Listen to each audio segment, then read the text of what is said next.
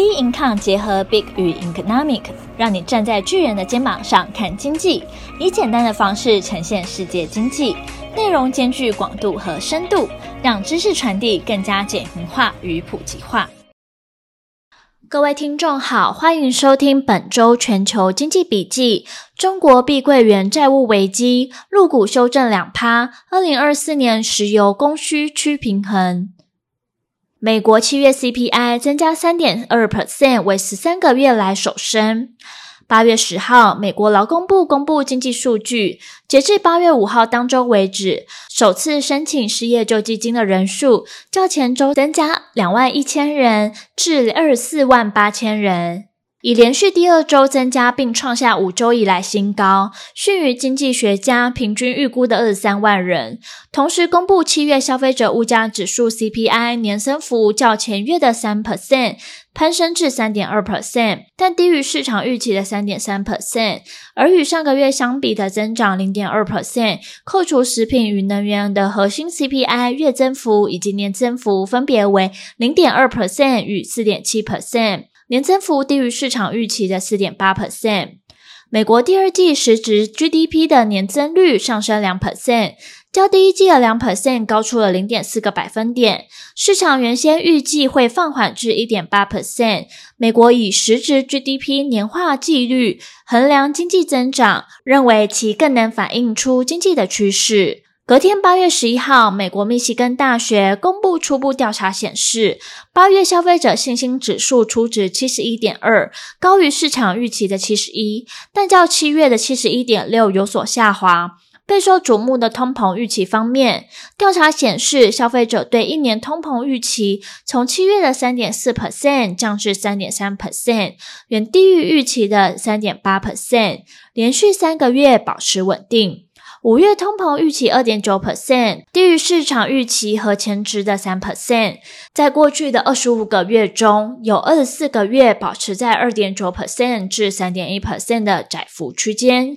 整体来说，八月初的短期通膨预期意外续降，与两年多来的低点持平。不过，消费者指数较前月有所下滑。中国碧桂园债务危机，入股修正两 percent。中国的经济不振，中国庞大的房地产行业正面临现金周转困难的开发商所出现的一连串债务违约危机。其中，在八月三号，中国房地产龙头碧桂园传出无法支付两千两百五十万美元的债券利息，如果无法在三十天的宽限期内支付债息，将是首次公开违约。而八月十号，中国恒大地产也公布去年净亏损人民币五百二十七亿，总负债一点八三三八兆元，大于总资产的一点四六八六兆元。同时，估计今年上半年净亏损人民币四百五十到五百五十亿元。由于碧桂园的开发项目数量是恒大集团的四倍，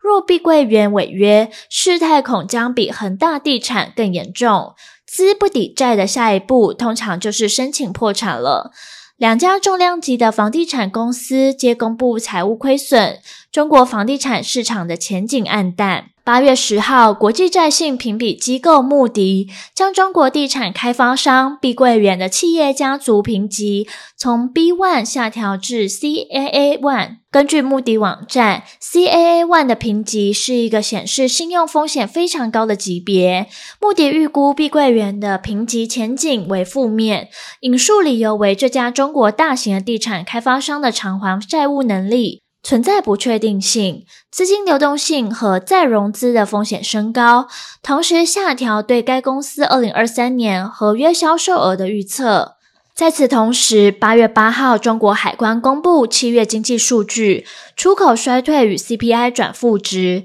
七月出口较去年同期减少十四点五 percent，六月减少十二点四 percent，五月减少七点五 percent。出口数据已连续三个月下降，且出口衰退幅度还持续增加，显示中国经济疲软，国际对中国产制品的需求下降。且八月九号，中国统计局公布七月份消费者物价指数 CPI 年减零点三 percent，是二零二一年二月以来再度陷入负成长，中国经济恐陷入通货紧缩风险，显示中国经济状况恐不乐观，内外需求都面临重大压力问题。中国物价指数恶化的程度比市场预估还严重。中国官方表示，因地缘政治冲突持续，短期外需回暖动力不足，加上全球经济反弹疲软，并将责任怪罪于已开发国家的通膨处于高位，使政策收缩外溢效应显现。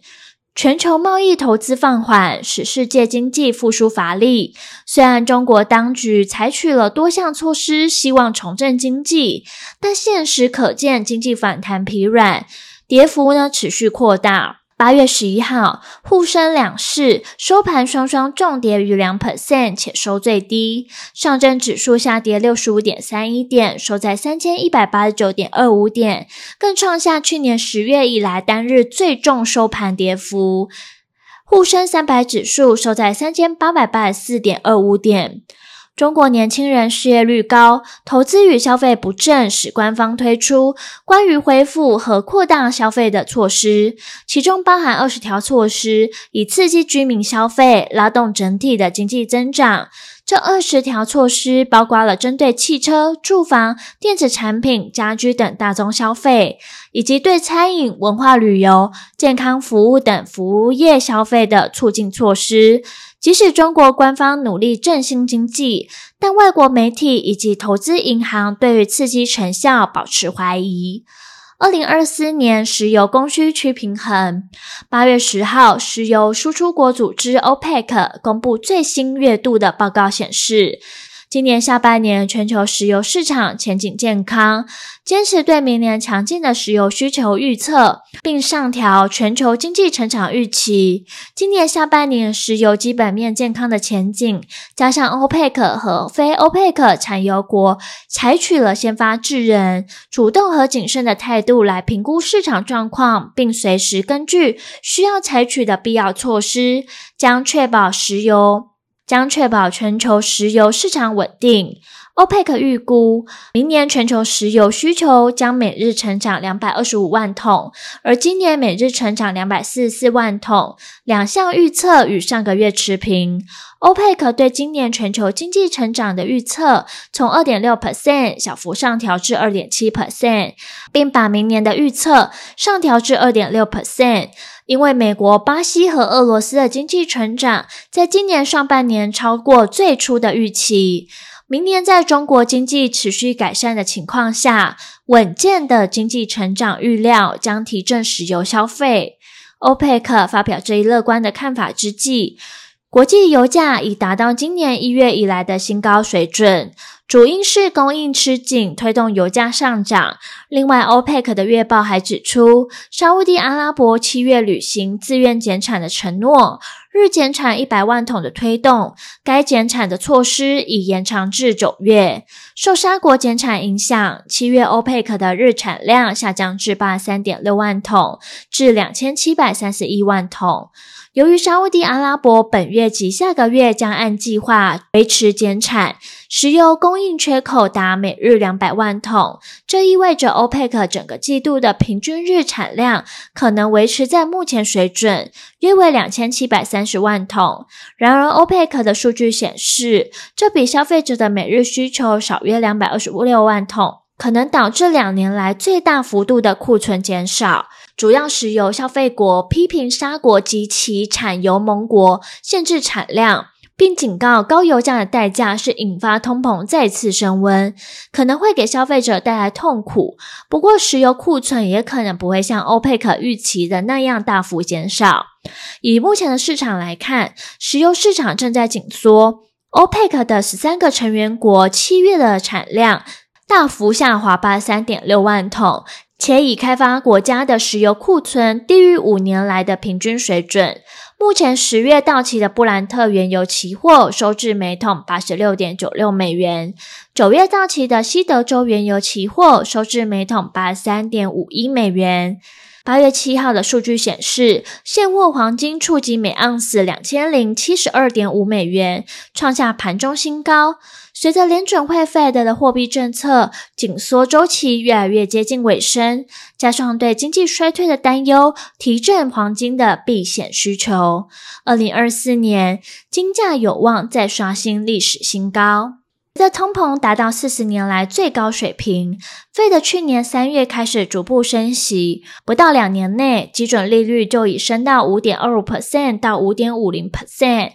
黄金过去十二个月的表现优于多数资产，反映其抵御利率的上升能力以及作为抗通膨资产的价值。随着通膨回落到三到五 percent，全球经济在未来几年陷入停滞性通膨等高度不确定性，市场甚至预估金价还有机会在明年底升抵两千五百美元。七月花旗发布的报告指出，即使其他大宗商品的消费依旧疲软，但今年中国的黄金零售需求仍保持韧性。中国第一季的黄金首饰需求虽略低于两百吨。但季节性的需求已经是二零一五年来最强。花旗并预估今年中国首饰需求将超过七百吨，年增二十二 percent。且新兴市场央行也将持续推动去美元化，并利用黄金来应对西方制裁，包含巴西、俄罗斯、印度、中国和南非在内的金砖国家，也考虑从美元转向以黄金作为支持的新货币。而后续的市场走势仍需持续关注将公布的重要经济数据。本周全球经济笔记，我们下周见。